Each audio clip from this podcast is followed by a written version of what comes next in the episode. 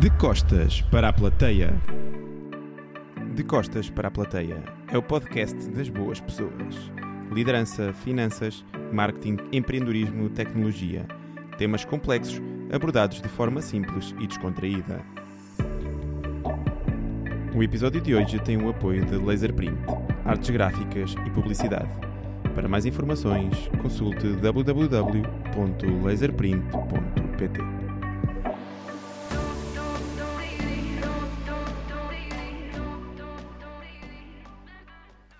Bem-vindos a mais um episódio do podcast de Costas para a Plateia.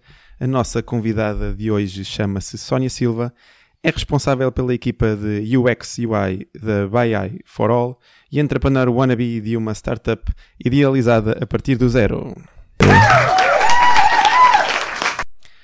Grande Sónia, bem-vinda aqui ao nosso podcast. Uh, Obrigada. é um gosto estar aqui nas vossas instalações da BI for All. Uh, quero antes de mais agradecer não só a tua disponibilidade para seres aqui uh, minha convidada, como também pela armadilha de urso que me montaste aqui com uh, a tua apresentação. Não foi fácil, tive de estar aqui quase 50 mil vezes, mas faz parte aqui do, do processo. Muito obrigado, Sónia. Obrigada, João, pelo convite. E vamos começar aqui pela, pela, como começamos todos sempre aqui no nosso podcast. Gostava que te apresentasses aqui ao nosso, aos nossos ouvintes. Então, eu sou Sónia Silva, tenho 30 anos, eh, iniciei um- os meus estudos na área de marketing, que foi a minha formação base da licenciatura.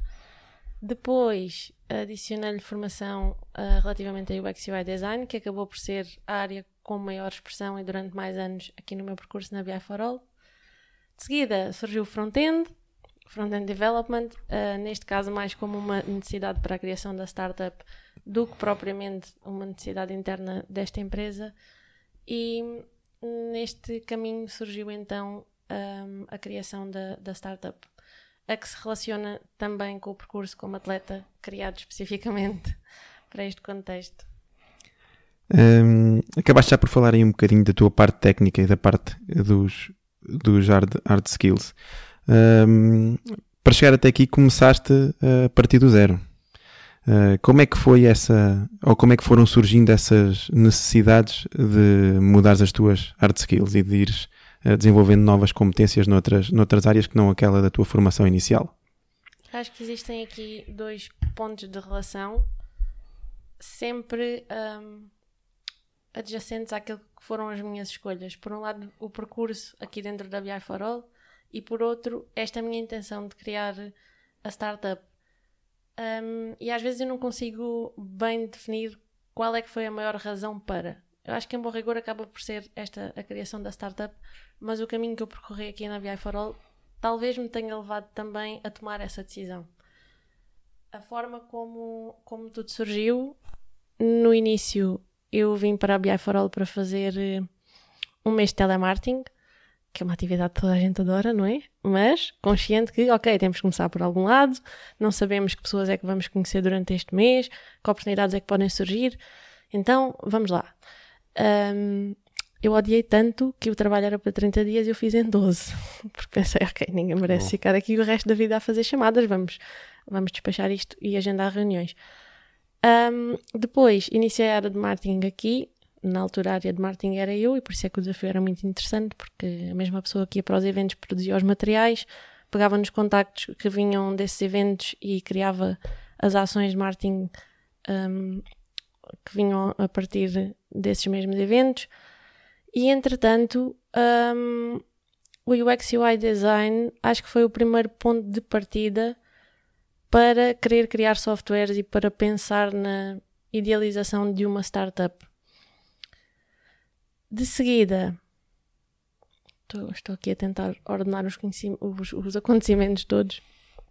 De seguida, hum, esta decisão de criar a startup por acaso ocorreu num ambiente que não tem nada a ver ou seja, num café com amigos, em que hum, eu tinha inicialmente uma ideia de criar um software para profissionais de atividade física, mas não tinha conhecimento para. E então comecei a colocar muitas questões a pessoas que eu encontrava através das redes sociais, mas ninguém me, Não te conseguiam responder. me respondia exatamente da forma que eu queria ou com o nível de profundidade. Às tantas eu não sabia se eram as questões que eu estava a colocar que não eram as melhores. E então nessa tarde eu decidi que seria atleta, demorasse o tempo que demorasse. Isso foi há quantos anos? Isso foi em 2015. Há seis anos. E então eu disse: Ok, não. hum, Segunda-feira eu vou começar uma dieta. De certeza que não é assim tão difícil. Uma dieta, aprender a treinar. Pronto, e nesse percurso foi o meu primeiro treinador que eu acho que foi fulcral para todas as decisões que eu tomei, porque basicamente ele disse-me que eu não demoraria entre 3 a 6 meses a subir um palco, se quisesse trabalhar com ele teriam de ser 2 anos.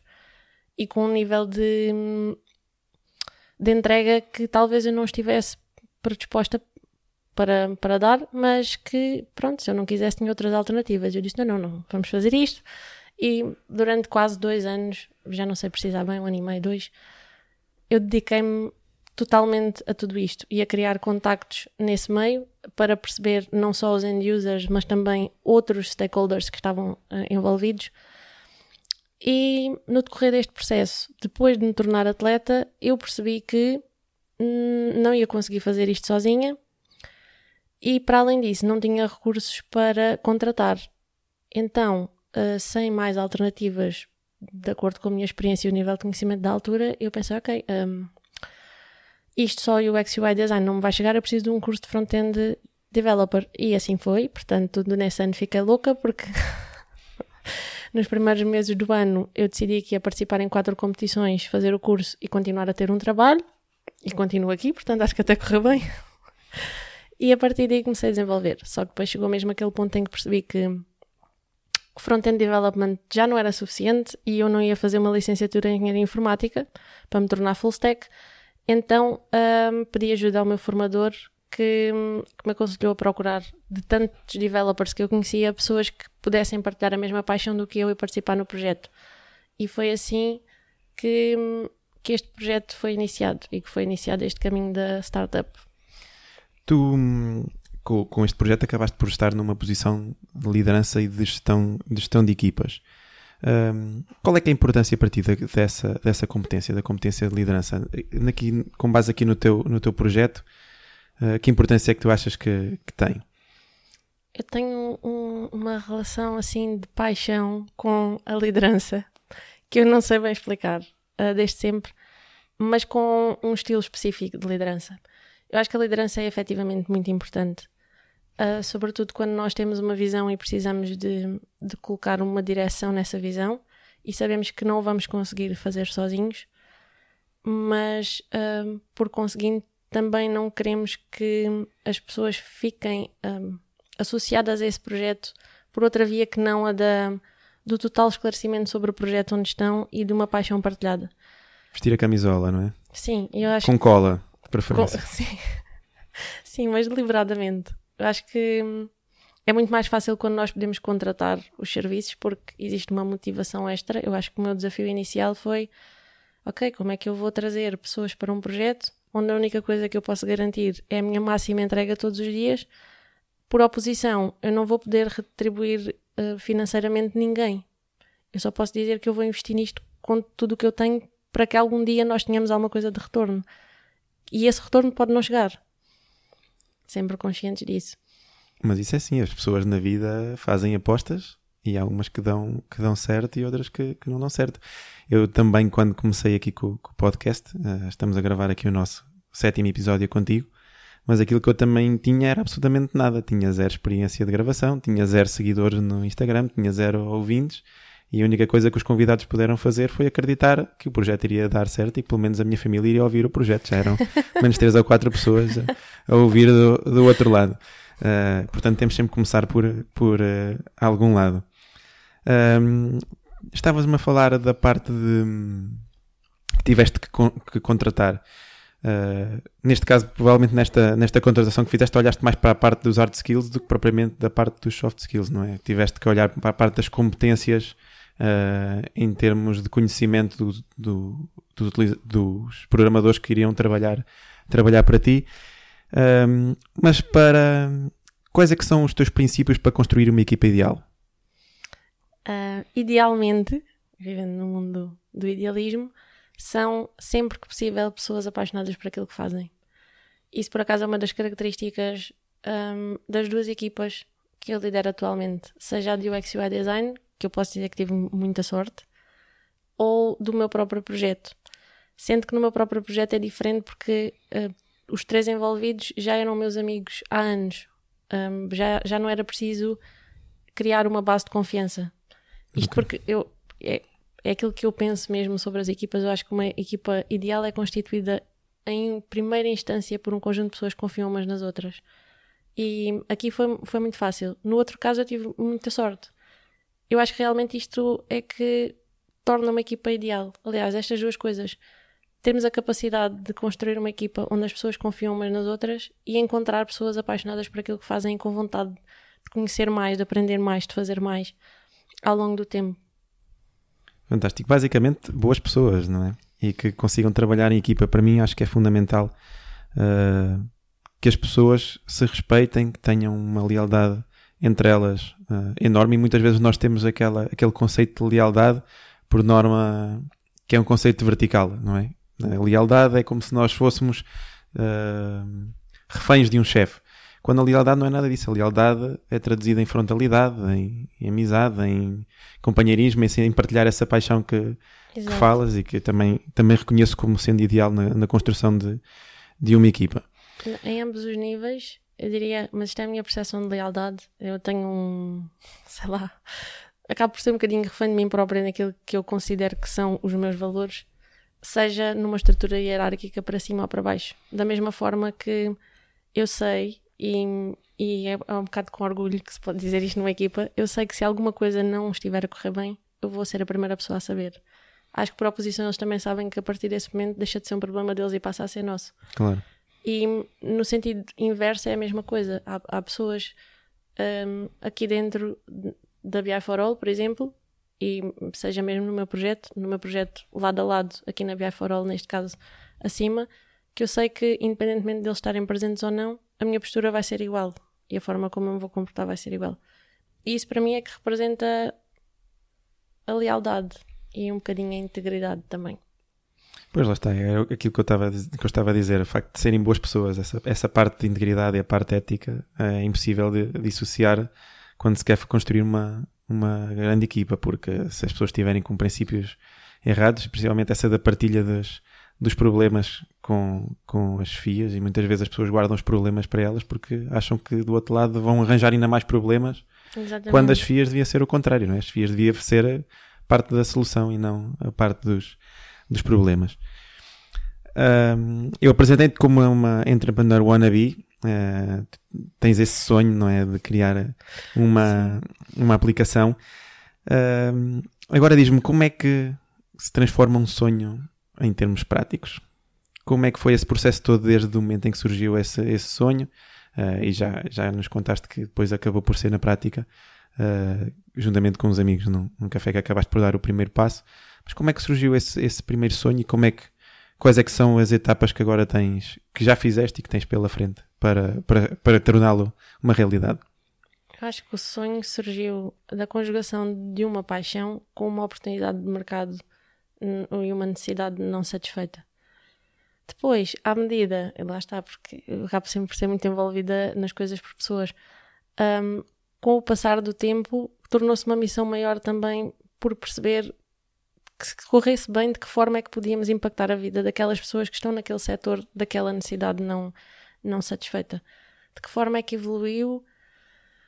Um, eu acho que eu fiz quase sempre planos anuais nos últimos anos, do género, uh, no próximo ano eu preciso desenvolver mais competências em UX UI Design e o meu plano de Lifelong Learning vai ser nesta área, nesta, nesta e nesta.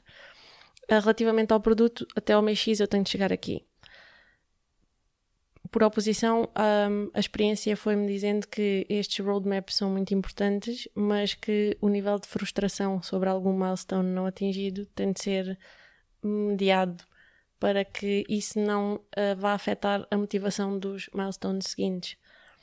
E depois, sobre como é que se evolui ao longo do tempo, eu acho que é uma atitude reativa de problem solving constante. E nisto aqui eu acho que tenho sido muito resiliente, mas uh, ainda não consegui dizer, ok, é o, meu esforço, neste sentido, sobretudo de procurar investimento, um, está a ter os resultados que eu queria.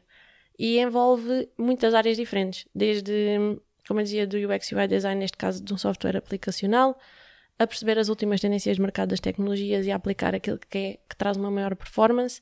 E depois também ao nível do próprio negócio, que aqui eu acho que me ajuda muito, a parte de ter iniciado um, licenciatura em marketing, mas ainda assim existiam muitas competências que, que eu não tinha desenvolvidas e algumas delas ainda a trabalhar, como a literacia financeira, e que nos faz perceber um bocadinho como é que como é que este novo percurso tem de ser abraçado e um, porque é que determinadas objeções no caminho um, são uma necessidade. Por exemplo, eu não entendia porque é que, epá, de repente, eu quero um investimento em pre-seed early stage e só me vão dar até 100 capa. 100 capa não dá para dois salários com despesas. e, e, depois começamos a perceber, ok, mas aqui o nível de risco é completamente diferente. Ok, mas eu ainda não fiz o, o Customer Acquisition Model que prova a estes investidores de alguma forma, ainda que eles saibam melhor do que eu, que vão existir muitas falhas, que, que eu já pensei em todos estes pormenores. E ao longo do tempo eu acho que, sobretudo, uma startup é criada de acordo com a experiência que se ganha ao atravessar os problemas e das pessoas que nos apoiam nesse caminho. Desde os developers que acabam por encontrar problemas que, ou desafios que na minha visão inicial eu não tinha contemplado, desde os investidores, por exemplo, no Web Summit começam a dizer, ok, não desistas, nunca largas, mas vai acontecer isto, isto, isto e isto, e se acontecer isto tens de virar para a esquerda, e se acontecer isto tens de virar para a direita, e acaba por ser um bocadinho mais, mais do que nós, founders, uh, projetámos inicialmente. Nós, eu acho que agora nós cometemos foi aqui uma, uma falha grave, porque já estamos aqui a falar aqui há 16 minutos, mas acabamos ainda por não transmitir aqui aos nossos ouvintes qual é que é o sonho. Porque é falámos da aplicação né? e acabámos os dois por partir do princípio uh, que quem nos está a ouvir que sabe. Uh, agora fazemos aqui esse parênteses e vamos aqui então falar aqui qual é que é o teu sonho. Então, um, vou pegar aqui naquele maravilhoso parágrafo que todas as pessoas que querem criar uma startup têm de, de conseguir conceber uh, ainda que seja um desafio gigante, porque de repente dizem olha, vais ter de criar um, um parágrafo para descrever um roadmap de 5 anos. O quê? Como? Boa tarde, desculpe, não percebi.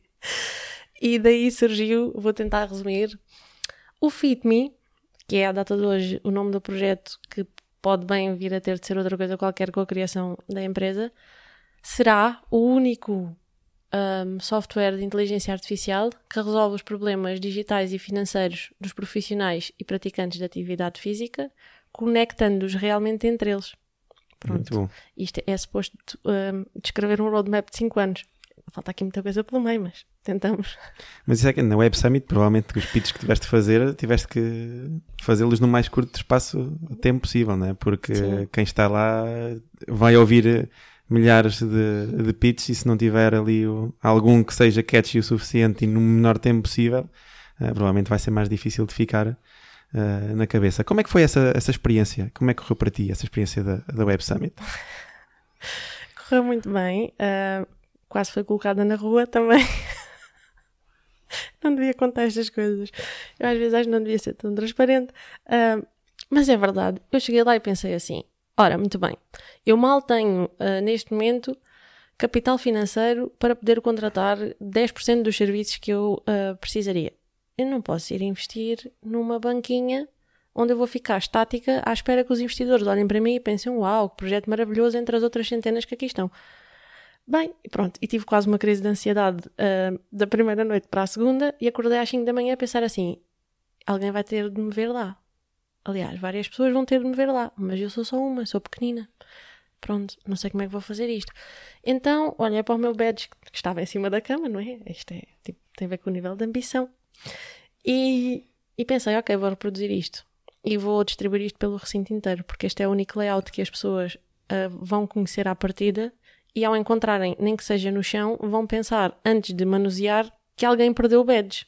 Portanto, vão tentar contactar a pessoa uau, maravilhoso, troquei o QR Code da, do, da minha identificação, porque aí sim seria um problema grave, pelo, por um QR Code da apresentação do, do software que começava com a seguinte frase: Parece que eu perdi o meu badge, mas na verdade eu só quero fazer o pitch da minha startup. Pronto, e neste sentido surgiram dezenas de contactos. Foi maravilhoso, até que surgiu um contacto, uma chamada telefónica, e eu pensei, mais uma pessoa para eu apresentar Pronto, e era a organização do evento a dizer assim, Sónia, olha, foi você que, E eu fui. uh, depois explicaram-me que poderia ser considerado como usurpação de identidade. Eu pedi muita desculpa, mas disse: olha, em bom rigor, não pode mesmo. Assim, totalmente. Porque, como eu substituí o QR Code, ninguém poderia nem conseguiria entrar. Ainda assim, eu percebi a razão da, da, da comunicação, não é? E tiveram muita razão. Um, mas o balanço continua a ser positivo, porque até no Investors Lounge, que eu costumo dizer que funciona mais ou menos como a zona VIP da discoteca, temos o segurança à porta e temos aquela zona fechada, os senhores estavam sentados e o, o meu badge passava por baixo dos sofás. E eu pensava, pronto, ok, pelo menos já, já está ali dentro. Se alguém vai responder ou não. Mas, no geral, foi muito gratificante. Conheci muitas pessoas uh, muito interessantes e nota-se que existe uma atmosfera de, de, partilha e de compreensão das dores de cada um que lá está a tentar criar um negócio, porque eles também já passaram por isso. E acho que foi muito gratificante no geral, uh, entre os contactos diretos feitos lá e os contactos que surgiram a partir daí. Por exemplo, houve um senhor, o António, que, que me encontrou, penso eu, por causa dessa minha iniciativa, e começou, uh, assim, utilizando um, um, vocabulário menos próprio, mas literalmente a disparar contactos de pessoas, a dizer-me: uh, Sónia, vais falar com este senhor desta iniciativa, vais falar com esta pessoa da outra iniciativa, daqui a dois meses, se nada correr bem, voltas a, a contactar-me e vamos ver o que é que podemos fazer, mas nunca desistas, sempre estas mensagens de nunca desistas, uh, vai atrás do teu sonho, é assim para toda a gente, não Uma é espécie exclusivo. de mentor, não é? Exato. Muito bom. E nessa, nessa pesquisa de, pela parte de investidores, precisa ter uma resiliência inacreditável para ouvir os nãos e continuar a lutar e continuar. É aquela paixão que tu falas ao início que é um catalisador ou algo mais? É a paixão e, e tem a ver com o quanto nós realmente queremos e acreditamos naquela visão. Porque é, como eu costumo dizer ao, ao CTO atual do projeto, eh, se por A mais B eu descobrir amanhã que não faz sentido nenhum, eu não vou levar esta paixão por aí fora como se ela continuasse a ser viável, não é isso? Mas enquanto continuarmos a, a encontrar razões para, eu acho que é assim que deve ser. Agora, que custa às vezes, custa um bocadinho, sendo que isto depois foi por fases. Primeira vez que eu decidi procurar investimento, eu não sabia que não se devia fazê-lo só com ideias. Então, eu não sei, devem ter sido umas duas dezenas de, de pessoas que eu decidi impactar com o meu pitch, com o meu pitch sozinha, sem, sem CTO, sem projeto desenvolvido, sem MVP, sem nada, a dizer eu quero muito fazer isto e a minha visão é esta. E eu conheci pessoas muito interessantes, mas houve um senhor que nunca mais me esqueci que me disse uh, só existiam três Fs um, a investir em ideias: Family, Friends and Fools. E que ele não era nenhum dos, dos dois primeiros e também não podia ser o terceiro. Uh, e então, depois aí eu percebi que ia ter de arranjar ferramentas para desenvolver o MVP. Foi daí que surgiu a procura da equipa e o curso de front-end e tudo mais. E, e, pronto, acho que é assim que se segue. E quais é que foram as principais dificuldades aqui no processo da construção da, da app?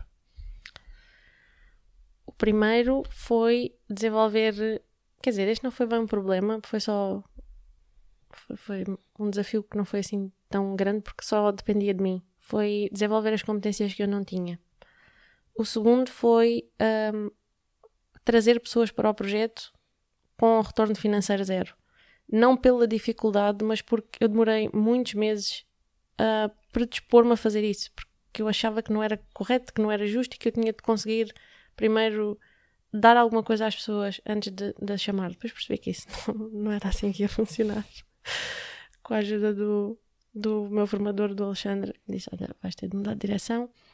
A partir daí, são uh, problemas quase vá, não diria semanais, mas mensais, porque começa a desenvolver-se o software, depois percebemos que durante os testes, os users, apesar de nós ficarmos ali a olhar para a esquerda, achar que eles vão clicar ali, eles nunca clicam ali, eles vão fazer outra coisa qualquer, e depois é preciso perceber como é que vamos Tem contornar própria, aquilo. Não é?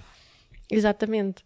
Percebemos que a nossa perspectiva de interação já está tão viciada que depois não se coaduna com nada daquilo que os end-users estão habituados a fazer no seu dia a dia. Depois é preciso ir investigar as ferramentas que eles já utilizam, perceber quais é que são os mental models e reproduzir ali um bocadinho daquilo que são os padrões de usabilidade para diminuir um, a dificuldade de utilização. Depois entram coisas como, por exemplo, a parte da base de dados de exercícios, que para nós foi e ainda está a ser um problema. vamos ver se conseguimos resolver caso tenhamos investimento, porque nós queremos realmente comprar uma base de dados e não existe uma em condições, porque em muitas em muitos softwares ou em muitos serviços acaba por ser o core da aplicação, é a mais-valia deles, então não entendem que pode, possa ser uma ferramenta que possa ser comercializada para outro tipo de serviços com mais funcionalidades. Um, pois a especificidade dos dados que precisam provavelmente também acaba por ser um bocado redutor, porque nem, provavelmente nem todas as empresas que trabalham os dados têm essa, essa parte da informação, não é? Exato. Um, Falaste-nos ao início de que hum, acabaste por ser. Uh, mudaste o teu estilo de vida para ser cobaia aqui na, na, tua, na tua aplicação. Conta-nos um bocadinho mais uh, aprofundadamente como é que foi, como é que foi esse, esse processo. E essa foi uma decisão, à data de hoje, apesar das dificuldades que me trouxe ou da, dos desafios em alguns momentos da minha vida, foi das decisões mais acertadas que eu tomei, porque eu pensava que ia passar por um processo que era inteiramente físico e que, tudo bem, poderia dar-me um aspecto diferente fisicamente, mas não haveria muito mais a mudar. E eu ganhei coisas que nunca mais saíram de mim. Hérnias? Como... Não. não. Esperamos que não, não, não. Nunca tive uma lesão até hoje, está tudo ok. Mas a disciplina, isto acaba por ser um bocadinho aquilo que eu via como frases feitas no, nas redes sociais e tudo mais, mas é verdade. A disciplina que se ganha a rotina, a capacidade de resiliência que superou sobre aquilo que eu conhecia como resiliência até à, altura, porque o bodybuilding, independentemente das variantes que tenha, das escolhas de cada um dos envolvidos enquanto atleta, seja o que for, há uma coisa comum nesse processo, que é, eu acho que o desafio mental é muito maior do que o físico. E depois também depende de, do tipo de percurso que, que se escolhe, mas, por exemplo, eu enquanto atleta natural para subir a primeira vez a palco depois de um ano e tal de preparação, o meu treinador, como não sabia como é que o meu corpo ia reagir, colocou-me sem refeições livres desde a passagem da Ana até dia 24 de Abril. Isto é tão real quanto eu lembrar-me que foi dia 24 de Abril. Pois. Que foi o ficou primeiro marcado, dia em que eu comi um hambúrguer. e a verdade é que, ok, pode ser um bocadinho processo de loucura, porque à data de hoje eu também já percebo que fora deste contexto de competição não é esse o tipo de restrição que eu quero nem que eu preciso na minha vida, mas obrigou-me a mudar a minha mente, a perceber que eu realmente vou conseguir atingir resultados diferentes e não tem só a ver com este tipo de preparação, se eu me esforçar mais do que eu me tinha esforçado antes, desde que seja de uma forma equilibrada. E depois esse desejo de, superação e, e de aumento de, das minhas capacidades foi um bocadinho extrapolado para a componente mental. Eu de repente comecei a pensar: ok, então eu ouvi falar em lifelong learning e se eu agora tivesse aqui, em vez de ter só um plano de treino e um plano de alimentação, tivesse um plano de, de, aprendizagens para o próximo mês. E depois comecei, lá está, o nosso teu conhecido também, Uberman, que de repente começa a dizer: Ok, experimenta agora acordar mais cedo de manhã, ver a, a luz do dia cedo durante algum tempo, a ter uma refeição que tem poucos hidratos durante o dia, mais hidratos à noite para descansar melhor e por aí fora. Ou seja, este processo de inacabado de construção contínua acabou por ser uh, propagado por outras áreas. Eu acho que foi mesmo muito benéfico. Em termos de desenvolvimento de competências, principalmente, e de bem-estar, uh, bem-estar geral, não é? Exatamente. E agora fala-me daqui dos, dos próximos passos. Quais é que vão ser os próximos passos da Sónia? Qual é que é o teu roadmap para os próximos, para os próximos tempos? Ah, o roadmap dos próximos tempos. Uh, isto tem sido uma luta agora, uh, especificamente neste momento. Uh, mas uma luta sempre conhecida pelas pessoas que estão à minha volta e que podem ser impactadas por isso. Isto porque eu comecei a pedir investimento e eu sei o que é que advém de o, do primeiro pedido de investimento, que é provavelmente a necessidade de ter de me despedir. Pronto, eu sou uma pessoa que um, fica ligada a várias paixões. Uma delas é este local onde nós estamos, que é a BI All. Então, os próximos passos, relativamente ao FitMe, um, atualmente nós estamos a desenvolver o MVP dos praticantes e a fazer a segunda versão pós novos testes nos profissionais. Isto enquanto pedimos o investimento para conseguir avançar com o projeto, porque para colocar no mercado é, é preciso mais do que estas duas pessoas todas as noites e fins de semana. já nem sequer contando com a história de de repente não temos vida social e não temos outras coisas que a maior parte das pessoas não compreende e pensa, este pessoal aqui tem problemas, mas é mesmo uma necessidade porque é o único caminho. E para além disso, aqui na BI for All, eu diria que uma das minhas ma- maiores ambições é fazer crescer a equipa, não só a nível de competências deles mesmos, porque isso já, já está a acontecer, ahm, mas também a número de recursos. E acho que para isso tem ainda de ser alterada alguma da percepção sobre o UX UI design, mas não é aqui dentro da empresa, acho que é transversal Global, não é? não tanto aquela visão de este pessoal vem aqui escolher umas cores bonitas, porque depois começa a perceber-se que não é bem isso. E os próximos passos, assim, os próximos tempos são estes. Hum, chegamos agora aqui ao, ao momento que por norma acontece aqui em todos os nossos, os nossos episódios desta, desta primeira temporada, que é o momento de costas para a plateia. Uh, e gostava que nos contasse o teu momento de costas para a plateia, aquele momento em que fizeste aquilo que era certo, uh, não obstante uh, o pensamento das pessoas que eventualmente estariam, estariam a olhar. Tiveste algum momento assim, uh, algum momento que gostasses de partilhar aqui con, connosco? Sabes que hum, eu quando vi o, o nome do podcast, eu não entendi à partida o que é que significava. E depois, nestas nossas primeiras conversas antes do podcast, eu percebi o conceito e ele está diretamente relacionado. E agora não quero parecer presunçosa de todo, mas é que é a minha forma de pensar e é a minha forma de estar na vida. Diretamente relacionado com um dos valores que mais vezes eu menciono e que algumas vezes acaba por ser aquilo que me deixa, hum, não é desiludida, mas menos, hum, sei lá, hum, Satisfeita? satisfeita com, com alguns, algumas situações da sociedade, que é a integridade. Eu não consigo descrever um momento, ou melhor, eu consigo, mas eu não quero, porque ia, ia referir exatamente uma, uma das minhas melhores amigas e, e era muito fácil toda a gente perceber como e quando e pronto, então eu não queria. Mas assim, numa mensagem geral, eu diria que eu me coloco muitas vezes de costas para a plateia deliberadamente, no sentido em que, como é que eu explico isto? A minha forma de ver a vida é, imagina, eu preciso de fazer aquilo que me faz feliz e deixar os outros fazerem aquilo que os faz, faz feliz a eles. Ou seja, neste caso, que faria feliz a ti. Então, se eu identificar algo que pode melhorar a tua vida, mas não de acordo com o que eu quero fazer ou com o que eu quero sentir, de acordo com aquilo que tu precisas, eu vou fazer isso mesmo que eu não te diga. Se eu puder contribuir, eu vou fazer isso. E eu já fiz isso muitas vezes que eu me lembro a nível profissional e a nível pessoal. Um bocadinho equilibrado nos dois, não sei qual deles é que é que seria mais. A nível profissional, ah, com a minha equipa especificamente, já aconteceu um momento, e, e por acaso, esse aí eu posso partilhar, e por acaso ahm, depois percebi que a minha decisão não tinha sido a mais correta, apesar de querer o melhor para eles. E teve a ver com a separação das áreas de UX UI e de Front-End Development. E nós assumimos que, ok, não vamos separar, não temos aqui recursos de front-end, vamos capacitar os recursos de UX UI para terem competências de front-end. Ahm, a rapariga que está na minha equipa há mais tempo sofreu bastante com isso, mas sofreu ela e sofreu, sofri eu, que eu já tinha formação de front-end, mas precisava de mais. E o meu pensamento foi: ok, independentemente de tu estares aqui nesta equipa hoje e na BI for All hoje, se o que toda a gente me está a dizer e o que eu consigo identificar no mercado é que tu vais precisar ter competências de front-end para ser melhor UX UI designer e para que nunca te falte trabalho, nós vamos fazer isto. Em bom português, assim, novamente com um discurso pouco apropriado. Nem que tenhamos de nos esfolar a fazer isto, mas vamos fazer isto.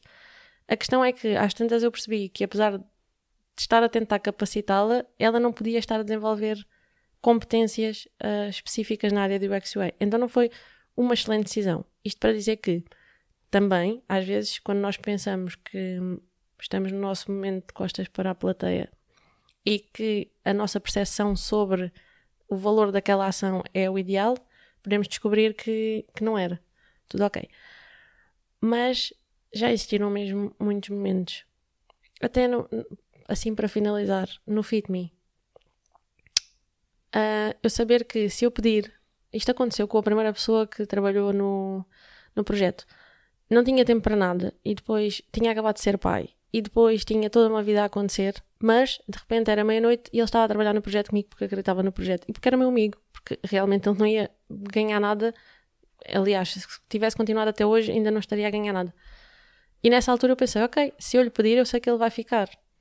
Mas uh, o quanto eu vou ganhar com o avanço deste projeto não é mais importante do que o quanto ele vai ganhar se não estiver nele agora e estiver a viver outras coisas da vida dele. Pronto, eu segui sozinha no projeto durante alguns meses. Não me arrependo nada. E, e depois isto era um bocadinho aquilo que dizia um dos teus outros convidados, que é eu fico sempre assim, mais ou menos como eu estou agora, não é? com as mãos assim presas uma à outra e meio olhar à volta e olhar chão, para o chão, porque eu sinto que quando estou a partilhar isto já não é um momento totalmente real Uh, de costas para a plateia, não é? De costas para a plateia, exato. Então é estranho. Mas isso, é, é, o, o, bonito deste, deste momento é precisamente esse. Cada, cada, cada pessoa daquelas tem sido, uh, que tem vindo conversar comigo, ou eu que tenho ido conversar com ela, às vezes depende das, das situações, uh, que tem apresentado, é sempre, é sempre diferente, porque a nossa visão da vida também é diferente. E acho que essa é que é uma, uma, uma, da, uma das grandes magias deste, deste momento. Bem, Sónia, também não. Acho que já foi uma conversa muito, muito produtiva, já deu para ter aqui uma ideia daqui das dificuldades e da, da paixão que metes aqui no, no teu, na tua aplicação.